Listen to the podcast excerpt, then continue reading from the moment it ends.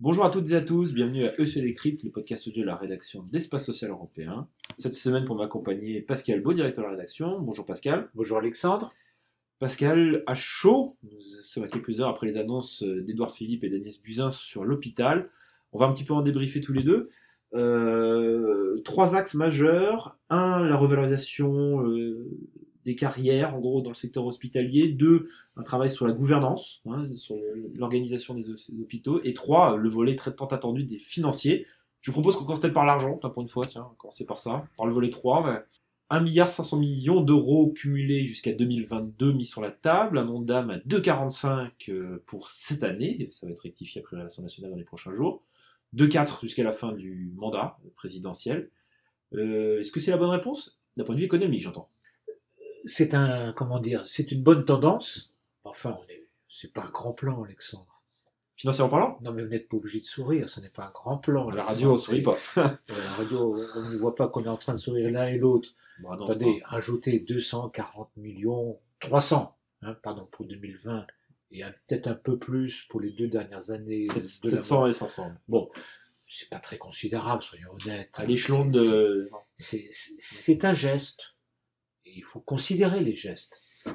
S'agit-il d'une réforme? Je ne crois pas, honnêtement. Non. Voilà. Donc je crois que c'est ça va dans la bonne direction, encore une fois. Mais c'est pas bouleversant. Hein voilà. Je suis pas sûr que ça méritait Bussin et trompette. C'était bon à prendre alors en fait. C'est toujours bon à prendre. Ouais. Hein euh, voilà, un peu de pognon, c'est toujours bon à prendre pour l'hôpital.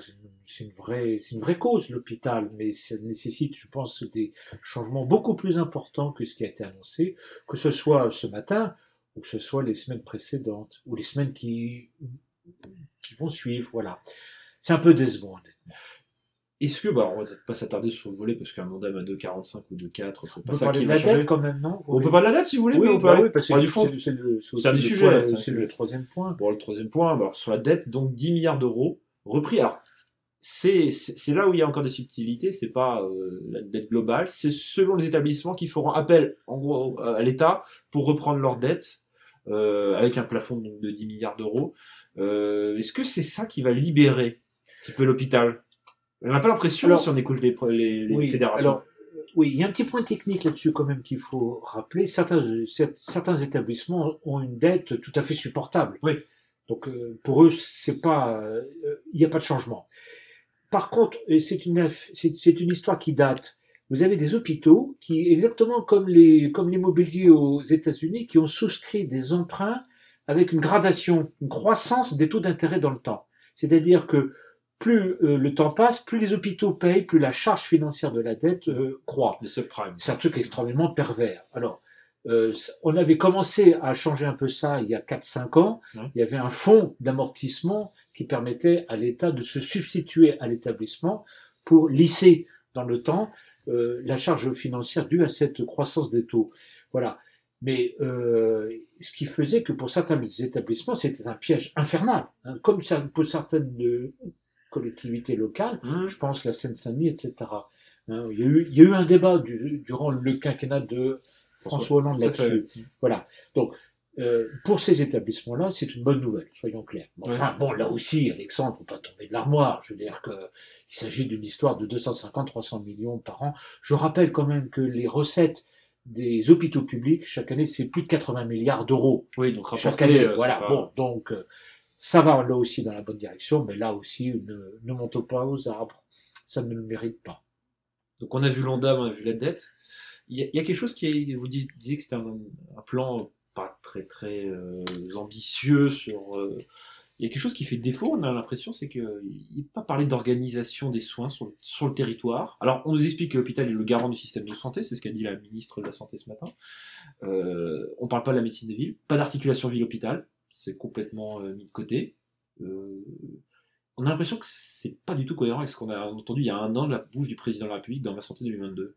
Bah, écoutez, ça, ça, ça s'inscrit hein, dans le plan santé 2022. Ah, ça rajoute. oui, Ça voilà. rajoute. N'est pas obligé de faire un grand plan national tous les, tous les six mois, Oui, hein, parce que là, il y a, il y a une, une confusion absolue pour tout le monde. Donc, non, moi je veux comprendre que c'est un plan euh, limité Mhm. pour euh, satisfaire un certain nombre de problèmes, résoudre un nombre de problèmes et des demandes. Voilà, il ne faut pas euh, lui imputer ce qu'il n'a pas, ce qu'il ne porte pas. Voilà. Donc, ce qui est clair, c'est que effectivement, à partir du moment où vous avez une gestion ultra centralisée de tout le processus dans le domaine de la santé, ce qui est le cas de la France, il ne faut pas s'étonner hein, que nous accumulions des problèmes et qu'on nous les recentralisons et qu'on leur donne parfois une portée qu'ils n'ont pas. Donc, ce n'est pas un grand plan hôpital, c'est un, c'est une série de réponses limitées à des, à des problèmes objectifs, hein, Oui. ça c'est incontestable, mais euh, ça ne, ça ne défait pas euh, les axes stratégiques sur lesquels le système de santé est censé s'engager, hein, euh, mais ça ne vaut pas plus. D'accord. On, aborde peut-être les deux autres grandes mesures. On, a, parlé des aspects financiers. Le premier, c'est sur l'attractivité, euh, les carrières et autres. Alors, ça, il a vraiment des, zones de souffrance hein, dans certains établissements de santé pour le personnel soignant. Euh, on, est plus, on a l'impression, sur, avec les histoires notamment des primes, de revalorisation des primes d'entrée de carrière, des primes aussi pour le logement. Euh, vous avez, dit, dans le sujet notamment des retraites, on a abordé ça. En fait, on ne touche pas au socle. On met des pansements un petit peu à droite à gauche pour euh, apaiser les, zones de tension. C'est plus ça. Il y a Oui, pas une. Oui, mais Est-ce qu'il y a une réflexion de fond concrètement euh, sur, ce- sur le, le personnel hospitalier, le personnel soignant en hôpital? On se pose la question. hein. le, le recours aux primes euh, signifie bien que, du point de vue du gouvernement, qu'il ne veut pas toucher à, à l'indice Oui. hein, euh, statutaire dans la fonction publique Hospitalière. hospitalière, avec l'effet l'effet séquentiel sur les autres champs de la fonction publique française. Donc, euh, à partir du moment où on ne veut pas toucher à cela, euh, la marge de manœuvre est très limitée, on fait des primes. Bon, est-ce que les primes bouleversent les carrières? Non, je ne crois pas. Elles sont le bienvenu. Mhm. Tout est toujours le bienvenu. Ouais. Quand vous donnez un peu plus aux gens qui réclament et qui en ont besoin objectivement, c'est toujours bon à prendre. Là encore, pas de bouleversement. Je ne crois pas que ça va bouleverser les carrières. Par exemple, l'histoire des, des quatre échelons hein, pour pouvoir euh, comment dire, permettre un, un saut qualitatif et quantitatif pour euh, le démarrage des carrières pour les jeunes praticiens hospitaliers, c'est ce qui se passe dans les faits. Donc euh, le Premier ministre a confirmé, ou Madame Buzyn ont confirmé l'un et l'autre, dans le droit ou dans la réglementation, ce qui se fait sur le terrain. D'accord. Ouais. Sur la partie gouvernance, alors là, euh, je sais pas ce que vous en pensez. Il n'y a pas eu de, il y a pas de nouveauté? Non, pas vraiment, là, on verra, on verra. Vous savez, écoutez, je ne crois pas qu'un directeur d'hôpital puisse gérer son hôpital, porter un projet médical sans un minimum de, de concertation, de consultation avec les équipes médicales, que ce soit la commission médicale d'établissement ou les chefferies de service. Ça n'a pas beaucoup de sens. Je ne vois pas comment on peut faire. On peut faire de la médecine sans médecin, ça me paraît impossible. Ouais. Voilà. Donc, c'est un pis-aller, voilà. Mais on verra dans le détail euh, la réforme. Là, il faut déposer un projet de loi parce qu'il faut Oui. réformer la loi Bachelot. Vous voyez bien en plus, Alexandre, c'était très drôle quand même. En 2007, Nicolas Sarkozy est président de la République.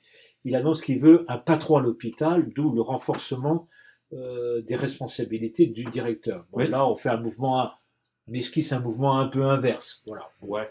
Je ne suis pas sûr que les choses se passent ainsi, quand même dans la réalité. Écoute des GHT là-dedans. C'est pas supposé superviser un petit peu tout ça? Pour avoir une vision un peu plus globale? Ça, c'est la dimension stratégique médicale sur un territoire, ça. C'est un autre aspect. Ouais. C'est clairement un plan de circonstance, on va dire. Bon, on a parlé, on a peu décortiqué, on n'a pas pu rentrer dans tout l'ensemble des détails. Globalement, euh, on a parlé de zone de tension, hein, les médias ont beaucoup relayé ça. On est à deux semaines d'un grand mouvement Oula. social le 5 décembre prochain. Est-ce qu'il y a un risque qu'une certaine déception vis-à-vis de ce, ce plan? Alors, Vous avez dit, il n'a pas, pas eu la, la portée escomptée peut-être par les acteurs de terrain. Est-ce qu'on risque de s'enf- s'enfermer, s'enfoncer dans une, une crise peut-être plus profonde encore? C'est possible. Un risque de coagulation existe. Personne ne, maîtrise en amont cette situation, ni le gouvernement, ni les organisations socio-professionnelles. C'est un risque. La balle dans le camp de l'opinion publique et des acteurs professionnels. On verra bien.